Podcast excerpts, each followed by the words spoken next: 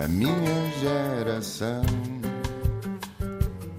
Ironizou o coração, alimentou a confusão, brincou às mil revoluções, amando gestos e protestos e canções pelo seu estilo controverso.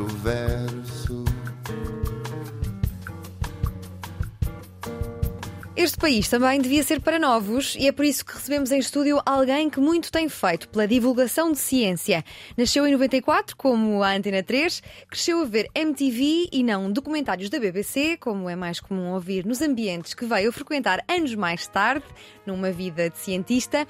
Em Coimbra nasceu e viveu 22 anos e foi lá onde se apaixonou pelo teatro, na companhia Bonifrates e onde se licenciou em Bioquímica e tirou mestrado em Biologia Celular e Molecular, área onde onde trabalhou durante nove anos. Não gosta de montanhas russas e considera-se avessa ao risco, mas quando teve a oportunidade e o privilégio, arriscou e foi viver sozinha para fora de Portugal em busca de sonhos que acabou mais tarde por desconstruir. Passou por Copenhaga e Cambridge até chegar à Alemanha, onde fez o doutoramento, trabalhando com moscas da fruta no Laboratório Europeu de Biologia Molecular.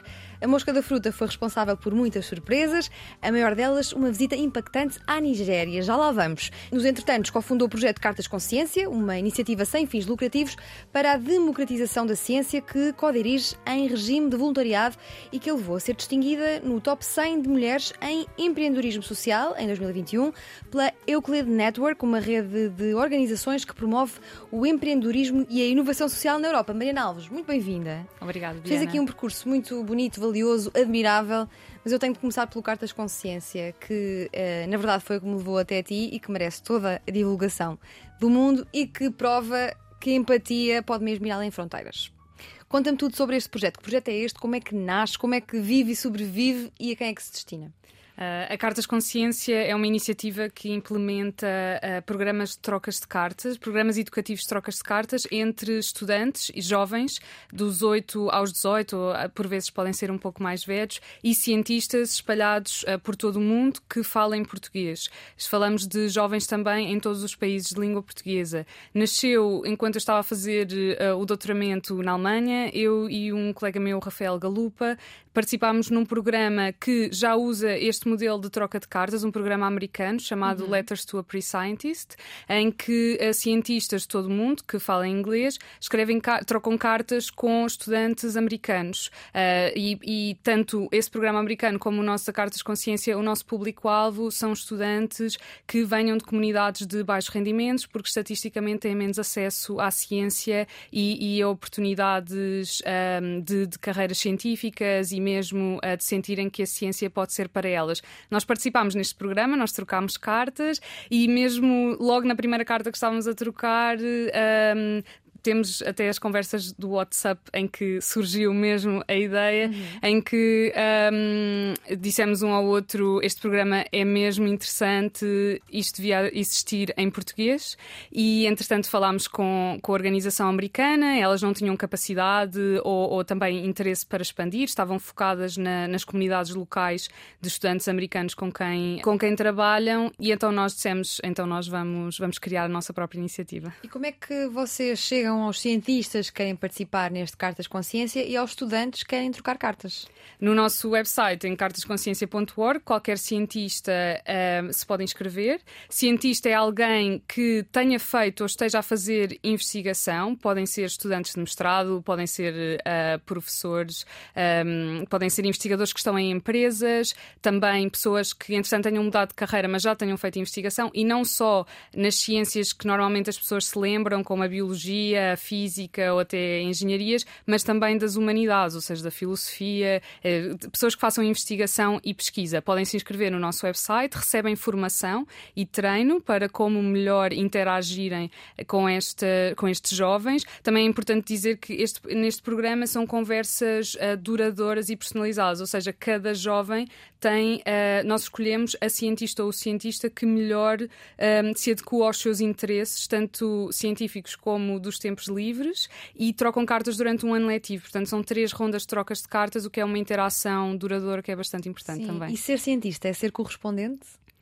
Isto é um poema que vocês partilharam no Cartas Consciência, que foi uh, escrito numa turma na Escola Secundária da Trindade em São Tomé. São Tomé e Príncipe, sim. Um, é, de facto, temos. Uh, temos várias, um, vários coisas bonitas como, como esse poema que surgem das trocas de cartas. Diz que ser cientista é entender os outros, é dar e procurar soluções para as coisas consideradas impossíveis, é fazer do mundo um lugar melhor para todos, é ser correspondente. É ser correspondente. Nós, nós chamamos tanto aos nossos cientistas como os jovens, uh, é, o seu, é o seu par, o cienti a, a pessoa cientista sim. correspondente, um, a, a, pessoa jovem correspondente. E sim, eu penso que ser, ser cientista, uh, no fundo, é procurar uh, respostas sobre o mundo algumas mais um, levadas pela curiosidade, outras mais levadas pela, pela motivação de uma aplicação posterior, uh, mas é uma grande responsabilidade uh, de quem faz ciência de também um, da ciência ser comunicada uh, depois, e então daí a, a, correspondência que pode não ser só em cartas físicas, como é o nosso caso, são mesmo cartas que vão pelo correio, um, não são e-mails, e, ou em, em outras formas de divulgação. Isto acaba por ser também um projeto de de madrinhas e padrinhos, porque não sendo aquele mais comum de troca de dinheiro, uh, troca-se conhecimento, que é uma coisa fundamental para, para a evolução de, de sociedades. Mais ou menos. Uh, no fundo, um, ehm, o, o, que disseste no final, sim, contribuir para, para a formação de, destes, destes jovens e, uhum. e, sobretudo, para criar uma conversa. O que, o que nos importa mais é o diálogo e também valorizar as vozes destas pessoas jovens, o que elas têm a contribuir, o que elas podem contribuir para, para a comunidade científica. O que é que elas têm a dizer à comunidade científica? A, a ideia de madrinha ou padrinho pode levar a uma ideia uh, também que nós tentamos evitar, especialmente porque trabalhamos com comunidades de baixo rendimento, uhum. que existem em todos os países de língua portuguesa, incluindo Portugal, aquela ideia mais salvadora de que estas cartas vão tornar uma criança que era infeliz por causa da sua condição, a torná-la feliz. Sim. Não, as cartas são um complemento à sua realidade. Mas há uma relação entre o cientista e o estudante durante várias cartas, ou por exemplo, eu posso agora estar mais interessada em biologia molecular e dirijo-me a Mariana Alves, mas posso estar mais interessada noutra área da ciência e dirijo-me a outro cientista. Isto acontece ou mantém-se uma relação sempre com o mesmo cientista? Sim, a, a ideia é manter mesmo uma relação e também, também para porque durante as três trocas de cartas falam só não sobre conhecimentos científicos, mas também uh, obstáculos que ultrapassaram uh, durante a vida, aspectos culturais e, e, é nessa relação e na humanização de quem pode ser cientista ou quem é cientista uh, que, que, está, que está o grande, o grande valor uh, acrescentado destas, destas trocas de cartas. Sim, neste momento já participaram mais de 500 estudantes, mais de 15 turmas, 8 países, 700 cientistas. É para continuar? Sim, nós queremos continuar. Nós somos uma estrutura 100% voluntária uhum. agora e, e, a nossa prioridade é poder profissionalizar a nossa atividade uh, porque temos mesmo muita procura. Temos 300 cientistas em lista de espera, uh, temos muitas escolas em lista de espera, há muito por fazer. Nós não fazemos, nós não implementamos só estes programas de trocas de cartas, uh, mas também ao mesmo tempo, em paralelo, fazemos investigação e pesquisa sobre qual a melhor maneira de, de fazer este tipo de programas de forma a que tenha mais impacto e que possa levar eh, a cada estudante a pensar que a ciência pode ser para si. e então há aqui muitas di dimensões envolvidas e muito potencial para, para ser algo mesmo para muito tempo, mas precisamos de profissionalizar a nossa atividade. Já escreveste uma carta hoje?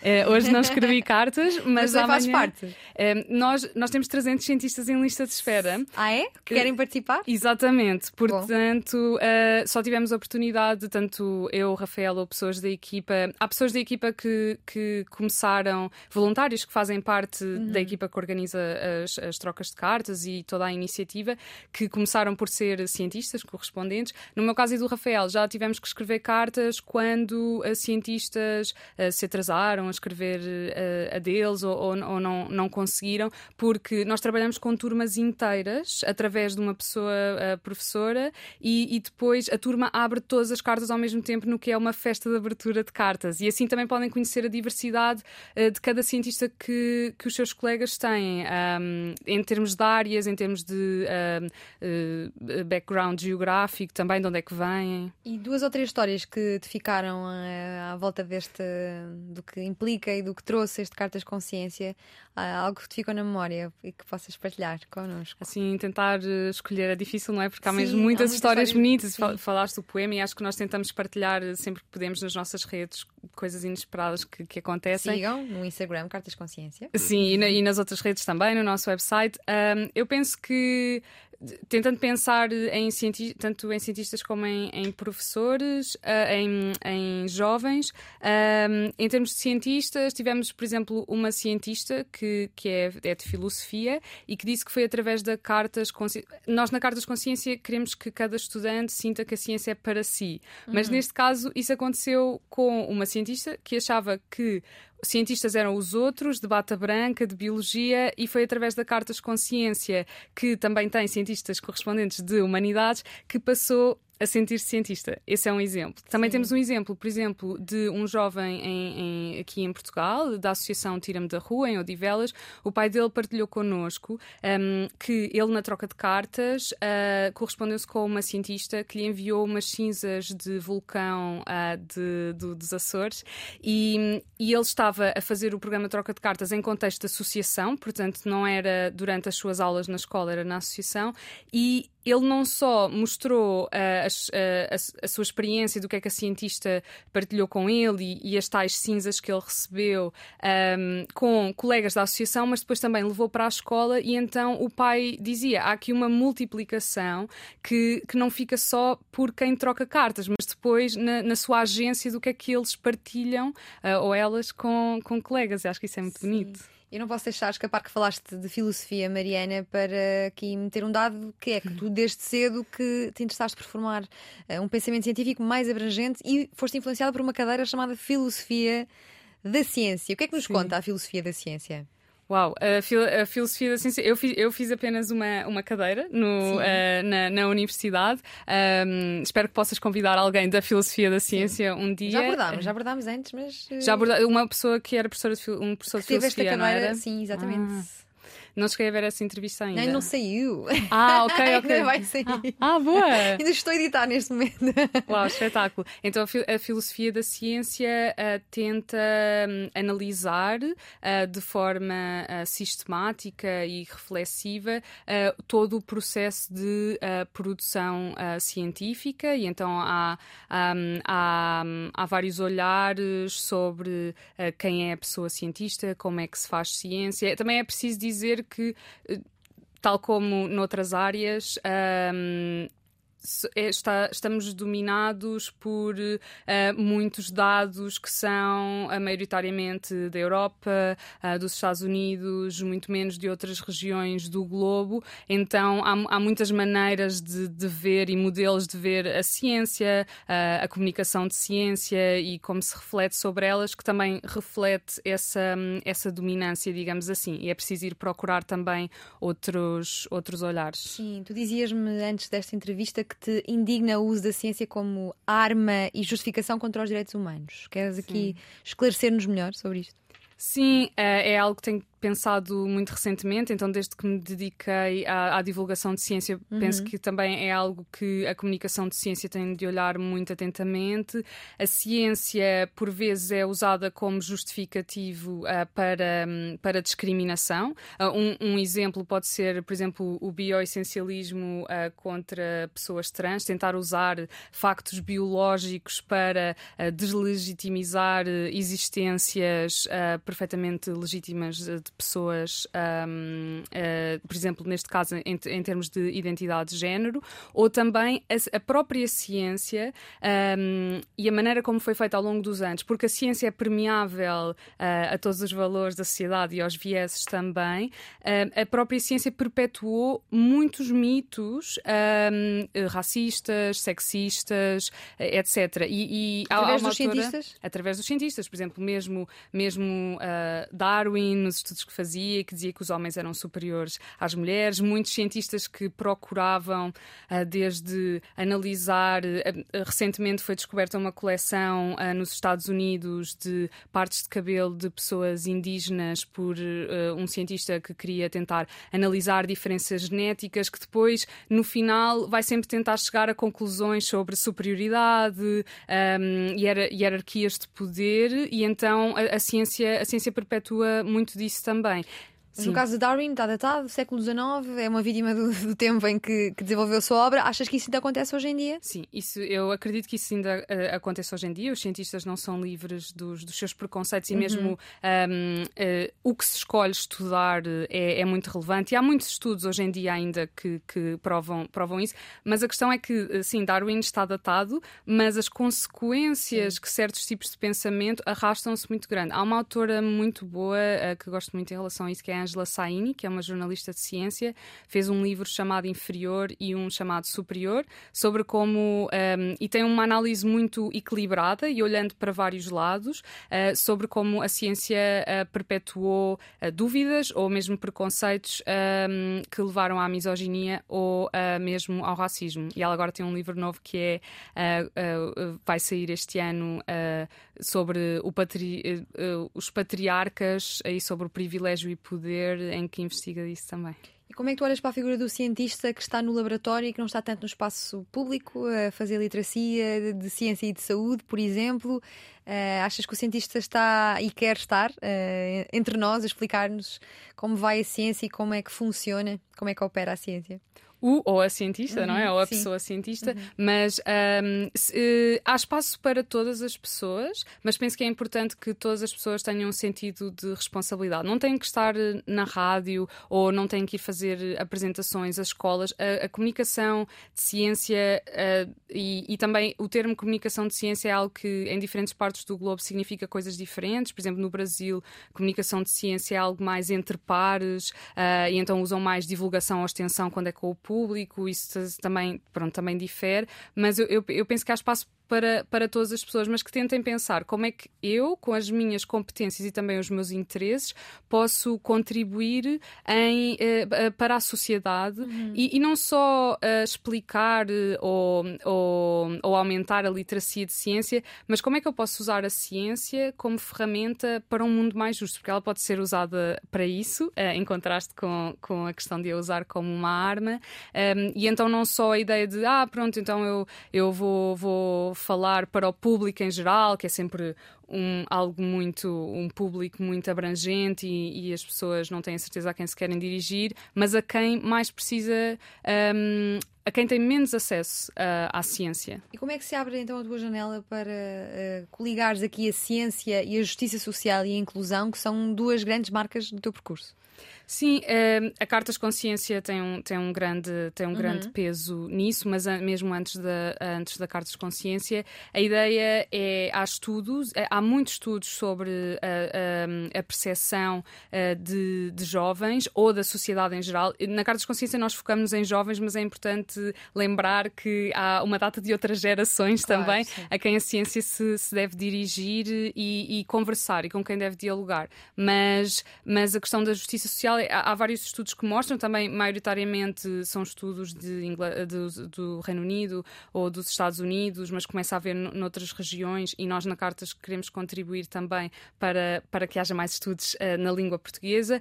Uh, mas a ideia, a ideia é que, está, está demonstrado, por exemplo, no caso de jovens que uh, estão com, em comunidades de baixos rendimentos ou outras comunidades minorizadas, têm menos acesso a iniciativas científicas e então está mesmo comprovado que vão ingressar menos no ensino superior e em carreiras científicas. A justiça social uh, pode ter muitas camadas, uma no acesso à ciência, como é que posso canalizar os meus esforços para tentar aumentar o acesso à ciência desde cedo e a participação na ciência, porque não há falta de interesse. Os estudos também mostram isso. O que há é uma data de sistemas que excluem as pessoas uhum. à partida, não valorizam o que elas trazem, só valorizam certas métricas, e aí está o outro nível um, em que as pessoas não precisam de estar a fazer comunicação de ciência para, para incorporar a justiça social, que é, por exemplo, exemplo, quem é que se recruta uh, para, para os laboratórios? O que é que é o sucesso? O que é que é a excelência? Na biologia uh, e nas ciências da vida é muito. Uh, a palavra excelência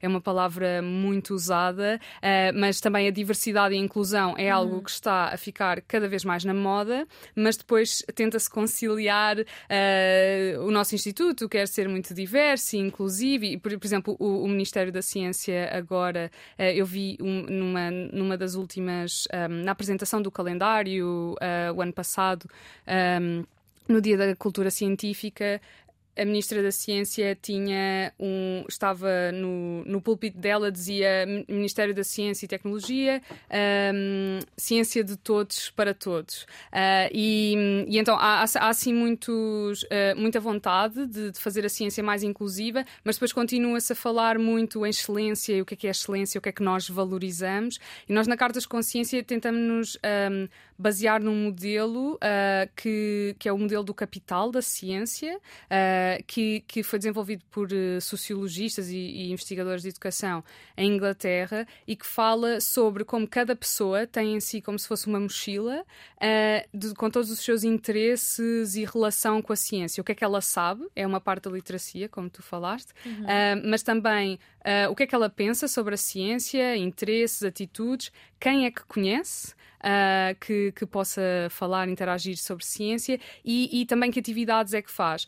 E às vezes há esta ideia de que há pessoas com alta literacia, baixa literacia, ou neste caso o capital científico, muitas vezes pensando nesta mochila, um, às vezes pensam, ok, há pessoas que têm a mochila mais cheia e outras têm a mochila mais vazia, mas um, na questão de, da justiça social, todas as pessoas têm uh, atitudes, interesses, interações com a ciência na sua mochila. Cabe é mudar os sistemas de modo a que possam todos ser valorizados. E de que forma é que gostas tanto de fazer parte da comunidade Heroides e da estrutura Cassandra? E que uhum. comunidade e estrutura são estas, para quem não está a par. Isso também se liga com, com, a, com a parte da, da, da equidade. Uhum. Uh, a Heroides é um clube do livro fundado pela Sara Barros Leitão, que é uma atriz portuguesa, e eu juntei é um clube do livro que começou online, uh, em que pessoas discutem um livro por mês. Eu juntei-me, ainda estava a viver na Alemanha, juntei-me online. Uhum. Uh, gostei muito, senti-me muito acompanhada, tive um sentimento coletivo também. Eu, na altura já me perguntava sobre voltar para Portugal e, e, e ajudou-me em relação a isso. Eu também tinha muitos preconceitos em relação a voltar uh, para Portugal e será que ia conseguir encontrar uh, pessoas com quem gostasse de discutir e, e pronto, entretanto tentei desconstruir alguns desses preconceitos. E encontraste também. pessoas com os teus interesses aqui em Portugal? Uh, sim, sim, claro que sim. Claro que sim. sim, eu, eu quis voltar.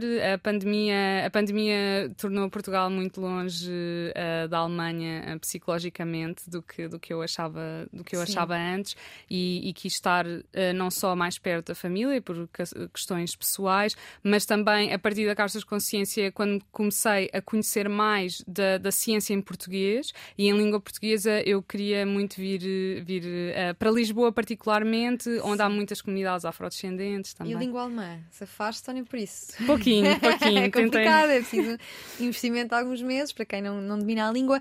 Mariana, nós já voltamos, ah, já voltaremos ao trabalho de empreendedorismo social Sim. e ao futuro, mas para já eu gostava que nos focássemos na tua área. Tu és a primeira bióloga e bióloga molecular na Uau. minha geração. E eu gostava de perguntar o que é, que é isto da biologia molecular que é que é biologia primeiro, o que é que é biologia molecular depois. Sim, a biologia, a, a, a biologia no fundo, é uma, uma área científica que se dedica a conhecer. Os seres vivos uh, e que tem muitas áreas, desde a zoologia, olhar para os animais, a questão de, das plantas, ou então uh, olhar para, uh, para, para as pessoas para e para, exatamente para nós seres humanos. Na, um, a biologia molecular foca-se numa parte específica da biologia que é ir a, a, aos componentes uh, mais uh, pequenos, não, não, chegando tão pequenos como na física, aos átomos e etc. Também Mas vai às um moléculas. Vai o que é, que é uma molécula? Uh, uma molécula é um conjunto uh, de átomos uhum. que, que forma então uma unidade que acaba por ser um, uma das un, unidades básicas, por exemplo, que compõem as nossas células. Se pensarmos numa cidade, por exemplo, um, um, não sei bem se esta analogia vai ser super correta, mas uh, as, se calhar podemos ter uh, as pessoas a serem moléculas e se calhar organizações mais. Um, se tiveres um grupo de pessoas, aí se calhar já temos estruturas mais complexas que fazem parte da, da célula e uh, nós somos feitos de, de células. Sim, o próprio sim. DNA, RNA, proteínas são, são moléculas? Sim, que estão dentro das células, ou, ou aglomerados de, de, de, de, diferentes moléculas, sim. sim. Uh, e, e, então a biologia molecular foca-se muito no, uh, no DNA uh, e o, no fundo que é o livro de instruções da célula para, um, para que, que tipo de complexos maiores vai produzir e que no final da linha de produção, digamos assim, uhum. nós temos um, um organismo que, que funciona e que todos os dias uh, o nosso coração bate porque, porque há diferentes sinais que estão a levar a é, isso. É, é o nosso etc. momento de, de, de porquês e do que é, como se fosse uma criança, o que é que é o DNA e que implicações Sim. é que tem, o que é que se pode estudar através do DNA. Uau, pode estudar imensas coisas. Uhum. Então, o, DNA uh, é um conjunto de, de moléculas específicas, ácidos desoxirribonucleicos, é um tipo de, um tipo de moléculas. Perdemos os ouvintes todos neste momento. É, é, é, é, é, um, é, apenas um tipo diferente, uhum. há diferentes categorias e, e no fundo, uh, como eu falei da, da metáfora do livro de instruções, um, o DNA é então um conjunto de moléculas que têm, que têm informação uh, que, que depois pode ser uh, lida e, e, e traduzida. E, então, por exemplo, temos, temos complexos que têm várias moléculas de DNA, que pode ser um gene, por exemplo, uh, e então esse bocado de, se pensarmos no DNA como um, um fio muito grande, um fio muito grande, estou, estou, a dizer um fio muito grande em termos abstratos, porque Sim. no fundo ele está, na célula ele está enrolado como uma bola de ténis, digamos assim mais ou menos, e, um, e então se tem muita, tem muita informação, também tem algumas partes que nós achamos, ou que se acha que, que não, ainda não sabe que informação é que tem, ou que pode não ter informação nenhuma, mas então tem, o, tem uh, há partes que são os genes, que depois há, hum, há outras uh, uh, moléculas que têm funções, conseguem executar algumas ações, e por exemplo, leem o DNA e a partir disso uh, fazem uma molécula chamada o RNA e a partir uhum. dessa uh, fazem proteínas que depois podem executar diferentes ações nas, nas, nas células. E o que é que são genes, Mariana? Já falaste de genes também? Sim, sim. O, o, o gene, no fundo, é uma unidade. Um, uma unidade básica de hereditariedade. um, se, sim, não, uma, eu diria mais, não tanto uma unidade básica, aí chamaria mais as moléculas que compõem, okay. que compõem o gene, mas, mas, é, mas é uma, uma unidade que funcionalmente, um, na maior parte dos casos, vai, vai dar uma instrução específica um, à célula para, para produzir, por exemplo, um, molécula. Ah, por exemplo, temos genes que levam a genes ou faltas de genes. Por exemplo, temos genes que, eh, como eles têm. Um, como temos várias moléculas que fazem parte deles, às vezes há umas que podem estar um bocadinho diferentes de, do que o habitual, que é o que se chama normalmente uma, uma mutação. Se pensarmos, por exemplo, num livro de instruções, podia ser uma gralha, mais ou menos. Um, e então isso às vezes leva a certas doenças, que são, que são doenças uh, genéticas e que podem ter diferentes forças, desde, desde pessoas uh, que, que tenham tenham algum, algum problema. Há muitas doenças raras que a maior parte são, são doenças uh, genéticas, são, ah, pode, pode levar a, a, características muito, muito diferentes. Mesmo estas mutações, estas gralhas, também é o que às vezes contribui uh, para o gene ser, este livro de instruções ser lido de forma errada pelas máquinas e as fábricas da célula e depois, por exemplo, as células multiplicam-se muito e temos um cancro, por exemplo. Sim, sim eu sei que isto pode agora ter ficado complexo para algumas pessoas que nos estão a ouvir, mas eu não posso deixar escapar nenhum termo, nem mesmo claro. átomo. O que é, que é um átomo e o que é, que é uma célula? São aqui duas, duas palavras que já dançaram. Uau, átomo, acho que não sei se consigo definir um, um átomo, eu diria, eu diria, que o átomo é mesmo a unidade básica uhum. de, de tudo e que não tem que ser vivo, portanto, esta mesa também é composta. Quantos átomos por... estarão aqui neste estúdio? Ui, acho que mais do que nós conseguimos, uh, na nossa escala normal, uh, perceber a, uhum. a, dimensão, mas uh, eu, não, eu não sou de física, não Sim. me quero aventurar por aí. A, a célula, no fundo, um, eu penso que seria como se o nosso corpo for, seja o planeta Terra, temos várias, várias cidades ou várias casas e os nossos órgãos são todos compostos por diferentes células. E no início, começamos pela, pela fusão uh, de.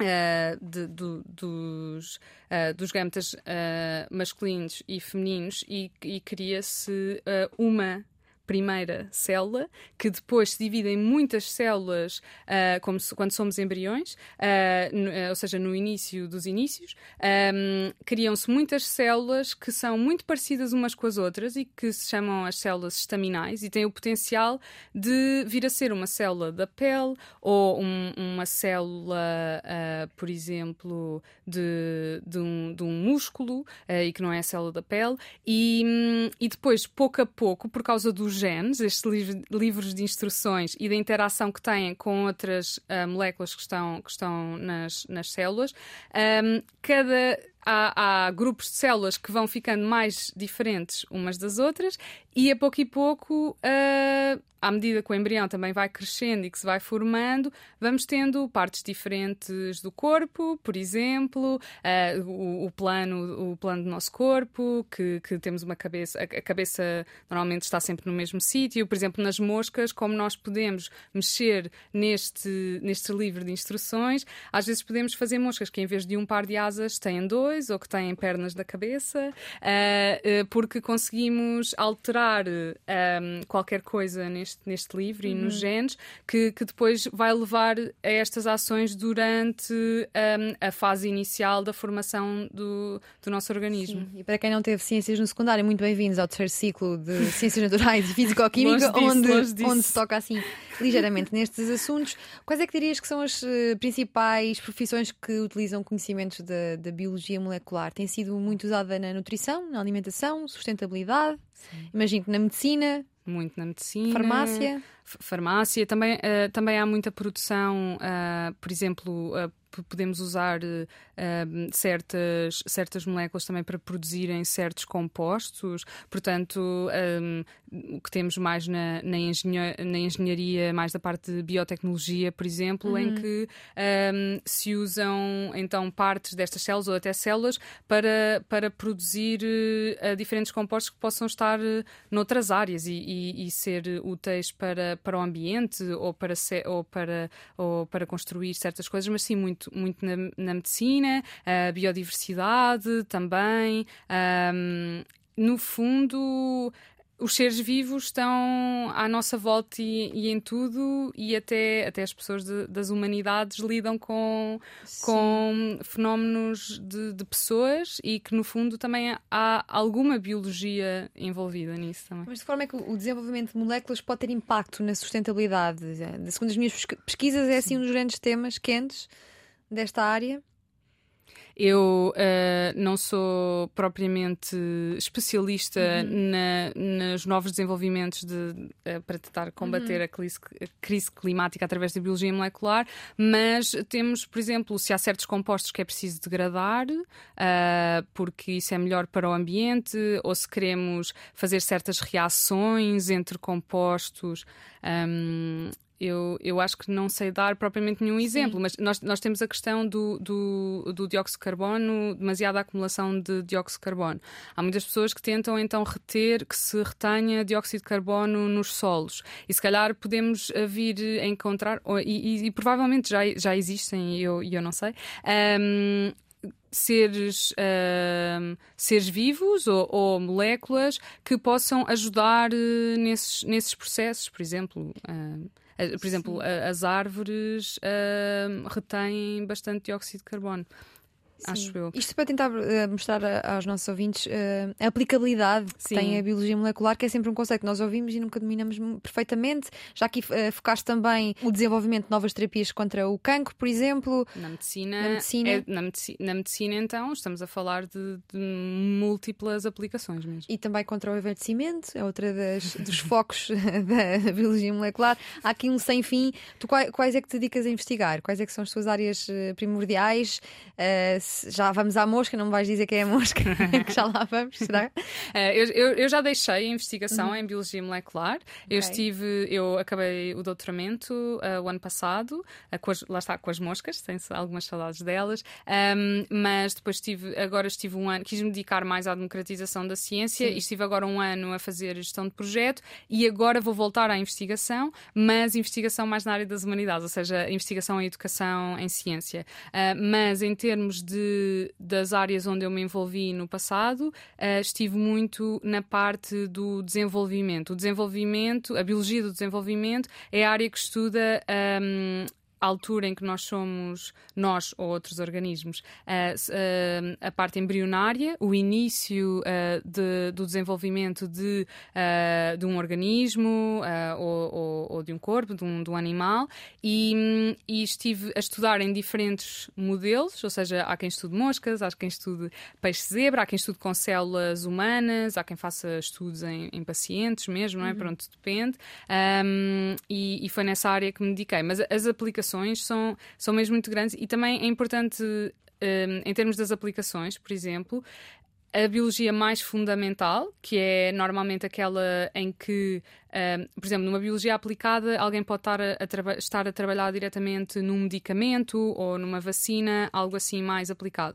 E depois a biologia básica ou fundamental normalmente é o que se chama, que é levada pela curiosidade. Simplesmente uhum. temos perguntas de como é que acontece. Mas a biologia básica às vezes leva a muitos desenvolvimentos e as moscas já levaram, por exemplo, ao desenvolvimento de medicamentos que agora são usados para a quimioterapia por exemplo. Sim. Então explica-me lá este teu amor pela mosca da fruta, que é considerada uma praga na floricultura. Pois, acredito, mas para ti não é uma praga.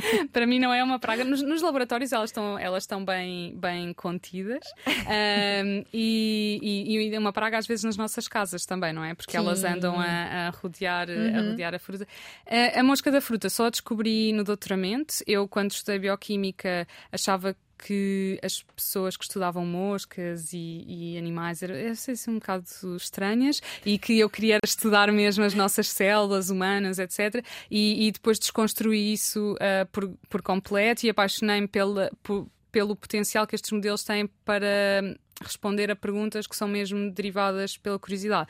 E a mosca é incrível, porque, por exemplo, nós partilhamos 70% uh, destes nossos genes, destas instruções que temos uh, no corpo. Uh, 70% dos genes de doença que levam a doenças nós partilhamos com as moscas. E as moscas têm um, um ciclo de vida muito rápido, duas ou três semanas, ou seja, dá para fazer experiências muito muito rápido, também é muito barato de ter no laboratório, por exemplo, um, em comparação com quem faz estudos em, em ratinhos.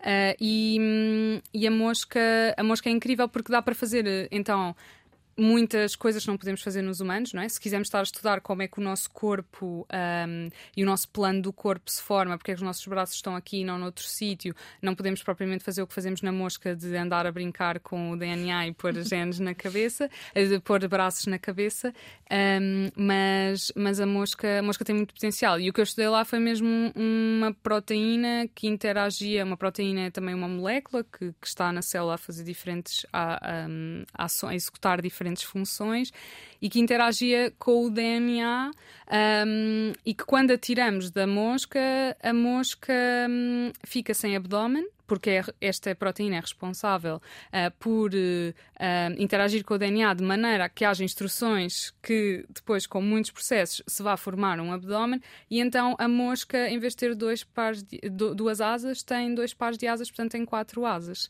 Agora quero saber, obviamente, Mariana Alves, o que é que aconteceu na Nigéria? Porque é que foi tão impactante? Então, eu, como eu disse, as moscas são muito baratas. E, e, a mosca, além de ser eh, interessante para a comunicação de ciência, porque eu muitas vezes levava pessoas ao laboratório para verem moscas que eu tinha que tinham olhos fluorescentes, que eu tinha que, que por acaso não fui eu que as fiz, foram colegas meus que as fizeram e que as partilharam comigo, uh, mas era sempre assim, pronto, uma, uma admiração. Mas para são um ótimo recurso para locais que têm menos recursos para fazer ciência, os ratinhos são muito caros. Há, há, muita, há muitas partes da biologia molecular que requerem equipamentos também uh, muito caros e complexos, e as moscas uh, também com, com esta. Hum, com esta questão das doenças, em que há muitas moscas que podemos usar para estudar diferentes modelos de doença, são um ótimo recurso para impulsionar a ciência em certos locais. E então eu conheci, eu uh, inscrevi-me numa organização, a Droz África, que faz diferentes workshops para treinar cientistas a usar a, a mosca nos seus laboratórios e através disso conheci um cientista incrível, o Amos Abolaji, uh, nigeriano, que está em Ibadan, e, um, e ele convidou-me para ir lá dar, dar um curso sobre sobre algumas técnicas de como usar embriões uh, de moscas, que era o que eu usava na altura, mas a parte mais interessante uh, e que era, no fundo, que, eu, o que eu já gostava mais e que acabou por ser o sítio para onde, para onde me virei, eu, eu na altura disse-lhe se, se vai haver este investimento de, de, eu ir aí, de eu ir dar esta prática de algo que eu já só, só aprendi, só tinha aprendido três anos antes, porque eu só comecei a usar moscas no, no doutoramento, ou seja, era de longe uma um, uh, uma tinha de longe era de longe uma expert uhum. um, e, e, então eu disse não vamos, vamos uh, aproveitar rentabilizar isto e vamos às, escolas fazer atividades com as escolas ele queria fazer isso também uh, nunca tinha feito isso com o seu laboratório então eu levei alguns do, dos jogos e, e, diferentes métodos e ferramentas que tinha para falar do DNA uh, e, e, temos tinha, levei mesmo um jogo que explicava um pouco como é que o DNA o RNA eh, palavras que já falámos Sim. funcionam. Um, e, e, então fizemos isso, visitámos duas escolas e eles com essas ferramentas e também com, com toda a sabedoria que já tinham, uh, mesmo nunca tendo ido, antes nunca tinham ido a uma escola fazer uma atividade, mas, mas já tinham talento natural para aquilo e com algumas das ferramentas que, que, que eu partilhei, agora ele tem um centro, que é o Centro de Investigação uh, com Drosófila, uh, na, na Universidade de Ibadan, e, um, e eles fazem já foram a muitas escolas, fazem imensas atividades e foi uma experiência mesmo incrível. Aprendi imenso. Foi mesmo antes da pandemia. Eu cheguei à Alemanha e uma semana, passado uma semana, fecharam as fronteiras e foi uma experiência, experiência muito boa. Aprendi, aprendi imenso. No fundo, usar ciência também para a cooperação uh, internacional e que pode ser usada diretamente com, com as moscas e com, com a ciência, mas também pode ser usada com a comunicação de ciência, como na Carta de Consciência. Sim. A Convenção sobre a Diversidade Biológica da ONU reconheceu pela primeira vez no direito internacional que a conservação da diversidade biológica é uma preocupação comum da humanidade. Eu pergunto, Mariana, como é que estamos ao nível de preservação de diversidade biológica a nível global? Uh, não é a minha área, uh, não é a minha área de expertise também, mas pelo que eu vou lendo, uhum. diria que, é, claro que a diversidade biológica vai além apenas das espécies, mas se pensarmos na diversidade de espécies que temos no mundo, todos os estudos indicam que estamos a perder mesmo muitas espécies e que nos próximos 100 anos vão, vão desaparecer muitos animais uh, diferentes, ao mesmo tempo, há algumas ações que estão a ser feitas para recuperar populações de, de diferentes animais que têm sido bem sucedidas. Portanto, um, há, há, esperança e há caminho, e, e, e, esse caminho passa por implementar políticas também que ouçam a ciência e que ouçam, e que ouçam as, as melhores práticas. Mas, mas penso que não estará, não estará muito fácil esse caminho. No caso português, Portugal é amigo de ouvir a ciência? Como é que percepcionas? Eu penso que hum, Portugal podia ser. Pronto, isto é um bocadinho vago, de, eh, que podia ser pior, mas podia ser melhor também. Um, eu, existe uma comunidade, uh, eu penso, muito ativa. Um, científica muito, muito vocal uh, em, em Portugal e, e, da comunicação de ciência também, que tentam interagir muito também com, com, pronto, com as políticas públicas. É, as carreiras são muito precárias. Um, penso, sim, e comparando com, por exemplo, a experiência que tive no, na, eh, na Alemanha, principalmente, que também era uma experiência muito espe especial e muito privilegiada, porque é um laboratório muito, muito particular, mas sim, as, as carreiras são, são precárias. Temos nas, nas ciências da vida, porque isto depois depende sempre de área para área, mas nas ciências da vida temos algo raro que temos várias mulheres a, a liderar institutos. O, o, instituto onde eu estive agora um ano, o Instituto Gulbenkian de Ciência, por exemplo, com a Mónica Betancourt Dias, a, Maria Mota, a, também no IMM, por exemplo, e, e que são pessoas uh, vocais também, uh, em geral, sobre política científica.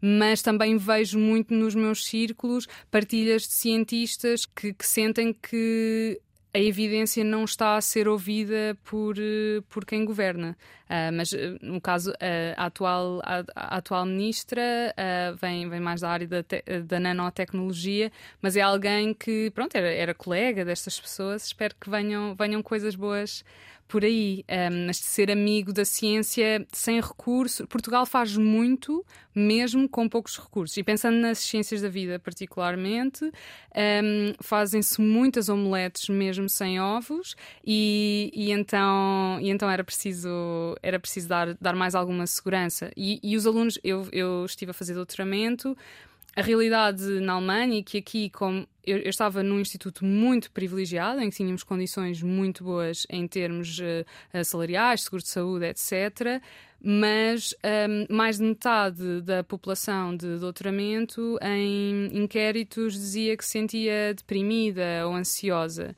E, e também já, já li notícias sobre de, da Associação de Bolseiros em Portugal e, e, já houve várias notícias que diziam que em Portugal isso, isso também se passa. Eu penso que isso não é ser muito amigo. Mas eu, enquanto estive fora, estive um bocadinho desligada e então só me estou agora a ligar mais ao que se passa cá. Eu sei que isto para ti pode parecer muito redundante, mas a pedagogia é um dos motores deste programa. O que é que ainda há para descobrir em células e moléculas? Uau!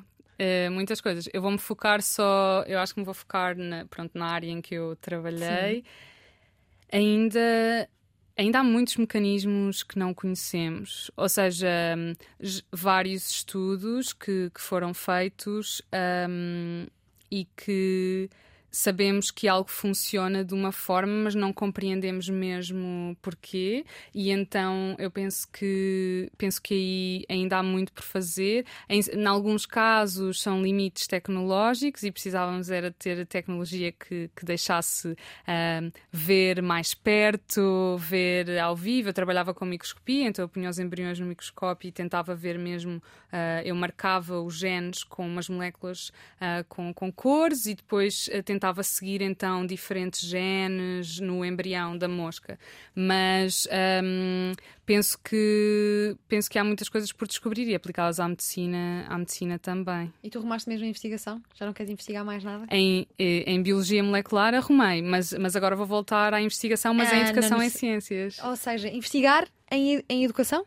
Exatamente, investigar em educação e particularmente na educação em ciência, a divulgação uh, de ciência o que eu vou investigar eh, vai ser uma interseção entre a divulgação, a educação e a comunicação de ciências. Vou usar a Cartas com Ciência como caso de estudo uhum. uh, para tentar perceber como é que o conteúdo das cartas influencia o sentimento de pertença que estudantes podem ter em ciência, ou seja, pensarem que a ciência pode ser para si. E aí também falámos antes da, das, ciências, das ciências da vida, mas um, neste campo também há imenso por descobrir, porque a maior parte dos estudos são feitos, lá está, uh, no Reino Unido, nos Estados Unidos. Há, há, muitos estudos por fazer para tentar mesmo perceber o que é que tem impacto. Está a haver uma explosão de iniciativas de divulgação científica e isso, isso é bom, que seja mais normalizado. No, no meu percurso não, não foi fácil uh, estar-me a envolver sempre em paralelo com iniciativas uh, ou, ou, de ciência e sociedade, que interagissem com a sociedade, ou comunicação de ciência, ou esta questão da cooperação com a Nigéria. nunca foi fácil do ponto de vista, porque eu estava a fazer investigação a tempo inteiro e normalmente muitas vezes é olhado de lado, uh, é visto como algo só para quem não é bom o suficiente para seguir, para se estar a concentrar totalmente na ciência. Há muito preconceito e quanto mais evidências tiver, tivermos em como é que se faz de uma forma que contribua para um mundo mais justo, isso vai ajudar a que tenha mais, um, ehm, mais impacto e também um, ehm, quanto mais evidências tivermos, uh, podemos transformar a cultura científica de uma maneira que seja mais amigável para a divulgação uh, e para, para a equidade também. E o quarto das consciência, o que é que precisa para crescer? O que é que vocês precisam? Quem está a ouvir e quiser ajudar, participar? Precisam de financiamento? Conta-nos. Precisamos de, precisamos de financiamento para, para o nosso objetivo de profissionalizar a nossa atividade. Eh, também precisamos de mais cientistas uh, das áreas das humanidades que estão sub em subrepresentação na nossa, na nossa base de dados. Temos mais cientistas da ciência da vida e também temos mais cientistas originalmente de Portugal. E gostávamos de ter mais cientistas de Angola, Cabo Verde, Guiné-Bissau, São Tomé e Príncipe, Moçambique, Timor-Leste um, e do Brasil, claro, que também, também fazem parte. E Cabo Verde inaugurou agora o seu primeiro laboratório de biologia molecular com o apoio da, da Fundação Carlos Gulbenkian. Uh, sim, uh, sim. não, não, é? estava, não, não estava a par, mas sim. acredito. Como é que foi esta tua o experiência? o primeiro no, no laboratório. Sim. Okay. Como é que foi a tua experiência a trabalhar com a Gulbenkian? Foi uma boa experiência. Penso que o Instituto Gulbenkian de Ciência tem muito potencial. Uhum. Um, os programas que estive a coordenar pude conhecer cientistas africanos incríveis. Penso que há muito, há muito para fazer, mas há, há muito potencial. Em geral, nas instituições científicas, tanto o que experienciei lá fora como eu penso em Portugal, um, penso, eu sou muito ligada à questão de, da visão equitativa e, e, penso mesmo muito fortemente que devíamos usar a, a, a, ciência como ferramenta para fazer um mundo mais justo. E há muitos institutos hoje em dia que, que estão cada vez mais ligados à, à, à inclusão e à diversidade e à equidade, mas eu penso que nesta questão, e já falei anteriormente da excelência, etc., penso que é preciso uma análise crítica e reflexiva sobre como é que as práticas se alinham com, com as narrativas que, que são, são feitas e também investir mais em, em práticas com impacto. Por exemplo, na comunicação, com, uh, na comunicação de ciência uh, e esta investigação que vou fazer agora, há muita evidência, há muitos estudos e há muitas pessoas que se dedicam só e convido a convidar as pessoas que já tenham mais experiência uh, nessa área da comunicação de ciência um, ehm, em termos formais e de investigação que, hum, que muitas vezes institutos de ciências da vida, e, e isto foi a minha experiência uh, na Alemanha e é o que eu vejo em Portugal em geral também, uh, nessa área da divulgação ou da interação, para atingirem esses objetivos que dizem que querem atingir, não usam a evidência para, para, para guiar, não, não, não tentam fazer estudos de impacto. Há muitas coisas que, que são feitas uh, de forma uh, menos sistemática e rigorosa, e eu penso que em geral era, era importante uh, ver. Eu gostava de ver em Portugal mais pessoas de, das várias ciências a ajudarem que a ciência, em vez de ser usada como uma arma, possa ser usada como uma ferramenta para um mundo mais justo. Mariana, e diz-nos com toda a tua experiência o que é que é preciso para transformar ideias em ações? Transformar ideias em ações. Acho que é preciso uh, vontade, energia, que nem sempre é fácil manter com, pronto, com, os, com o estado do mundo ou dado com as adversidades, dado o contexto e dado muitas barreiras, porque sempre é uma experiência comum que já tive em diversas ocasiões, pessoas dizerem que um, estão muito expectantes para ah, uh, espero que possas fazer muitas iniciativas, uh, ou, mas depois quando uma pessoa tenta e, e trazer mais mais ah, um, a questão da, da, da, equidade, etc. Mas depois, quando uma pessoa tenta implementar práticas, é mais uh, difícil um, ver que, que essas sejam logo implementadas. Há, há muitas barreiras. Nos institutos de ciência em geral, um, lá está, há uma barreira para transformar ideias em ações uh, que há certas coisas que, são que seriam muito simples para quem está em cargos de liderança, simplesmente uh, dar seguimento e, e, e ter, uh, e ter a proatividade de dizer sim, vamos avançar com isto para tornar uh, a nossa instituição mais equitativa ou mais justa.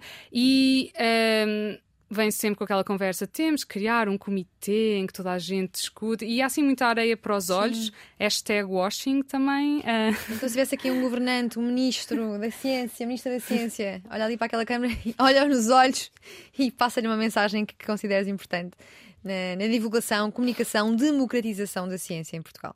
É, eu gostava que, claro, eu ainda não tive a oportunidade de conhecer uh, a Elvira Fortunato, uhum. uh, mas claro que gostava que. Primeiro, não sei, gostava de saber uh, quais é que são as ideias por trás do lema que, ela, que, que, o Ministério parece usar, Ciência Todos para Todos, que também é um lema que, que a diretora do Instituto Gulbenkian de Ciência, onde estive a trabalhar, usa. No caso do Ministério, não sei qual, o que é que está por trás disso, e, e gostava um, de incentivar a que tivesse uma reflexão uh, sistemática e crítica sobre que ações fazer mais cedo do que tarde uhum. para, para agir, para tornar a ciência. Um, mesmo uma, uma ferramenta que queira ser usada com, com vontade um, para um mundo mais justo. E isso passa também por redefinir o que é que é o sucesso, o que é que é a excelência e se calhar não ter medo de assumir que a carreira é mesmo precária. Fica feito o apelo ao Ministério da Ciência e quem está a ouvir esta conversa pensa que a tua vida é toda feita de, de biologia, de educação e divulgação de ciência, mas é também feita de teatro que é uma grande paixão tua. Sim, teatro e dança. Como é que nasce esta paixão e como é que a alimentas no meio da, da tua investigação e divulgação de ciência? Uh, nasceu desde cedo, eu penso que em termos de, de contexto, uh, que uh, na minha família sempre me fui exposta, fui exposta muito ao teatro e à dança, fiz teatro e, e, e apaixonei muito pela dança. Tive a oportunidade, quando estive na Alemanha, de por acaso eu fui ver um, um, ensaio de uma companhia. Eu, eu tento alimentar em termos dos tempos livres, eu gosto, eu gosto muito de ir ver diferentes peças e por acaso numa altura na Alemanha em que estava, estava mais em baixo e estava mais só focada no trabalho, decidi finalmente, não, tens que fazer coisas também só por ti, que não têm a ver com o doutoramento e comecei a, a ir ver um, as iniciativas de uma companhia de dança lá de Heidelberg. E num ensaio geral, por acaso, o que eles estavam a fazer era muito uh, o, o coreógrafo Ivan Pérez tinha perguntas uh, que, e tarefas tarefas que estava a dar um, à companhia de, de bailarinos que eram muito parecidas com as perguntas que alguns cientistas faziam no meu instituto anterior, no MBL.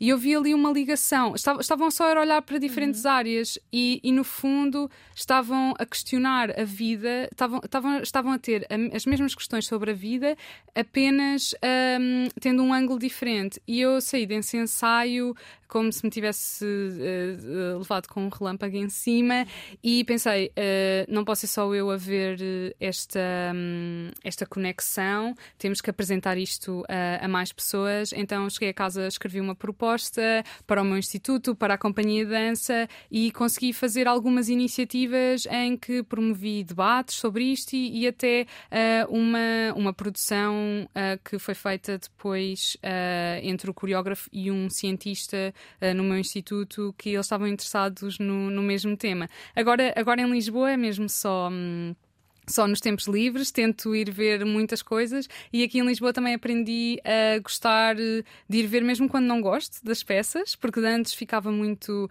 achava que era uma perda de tempo e, e, agora, agora, não é? Não, não, é, é, não, não sei explicar. Eu sinto que a cadeira da sala de espetáculos é mesmo um lugar seguro, seguro? que mesmo que eu não Sim. goste, um, uh, eh, pronto, para mim é mesmo um lugar que não tem contras, digamos Sim. assim. E, hum, e, e é, talvez uh, uma liberdade uh, também para, para pensar. E, e, é engraçado, as ciências e as artes têm, têm muitas diferenças, uhum. mas um, a Sara Barros Leitão, do, do Clube do Livro Heróis, ela uma vez ouvia falar, e não é a única que diz isto, também fala muito sobre as pessoas pensarem que a arte não é para si. E também há aqui muitas semelhanças, não é? Pensar uhum. que a ciência. Está, no fundo, temos sistemas que estão tão fixos no que é que é valorizado e nas hierarquias e estruturas de poder que em, em muitas áreas da vida um, há sempre pessoas a pensarem que algo não é para elas, mas é, simplesmente não lhes foi dado acesso. Uh, uh, muitas vezes, depois, quando têm acesso, são excluídas desses, desses ambientes uh, por, por muitos, muitas, muitos motivos.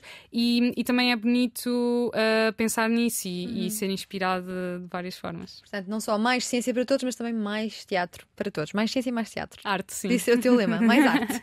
No secundário, ganhou o concurso de melhor DJ, fugindo para o campo uma vez por ano para os campos de férias do Mocanfe. Depois do parto difícil, que foi terminar o doutoramento, trocou a bancada, as pipetas e as moscas da fruta pela democratização da ciência, começando por gerir durante o ano projetos no Instituto Gulbenkian de Ciência. Quem a conhece diz que a Mariana tem uma energia e uma paixão extraordinárias. São diversas as iniciativas de ciência e sociedade que iniciou e liderou, desde a criação de um programa de rádio sobre ciência na RUC, Rádio Universidade de Coimbra, ao estabelecimento de uma parceria entre a Companhia de Dança de Heidelberg e o Laboratório Europeu de Biologia Molecular. Por agora é a Universidade de Aveiro que vai reter este talento, já a partir de março de 2023. No futuro, quer dedicar-se à investigação em comunicação, divulgação e educação de ciência para a construção de um presente e um futuro socialmente mais justos. Nós cá estaremos para acompanhar o percurso da Mariana Alves e educar das consciência da Mariana, que nos fez companhia na última hora de conversa na Antena 3 e na RTP3. Mariana, obrigada. Obrigada, Diana. O que vamos fazer?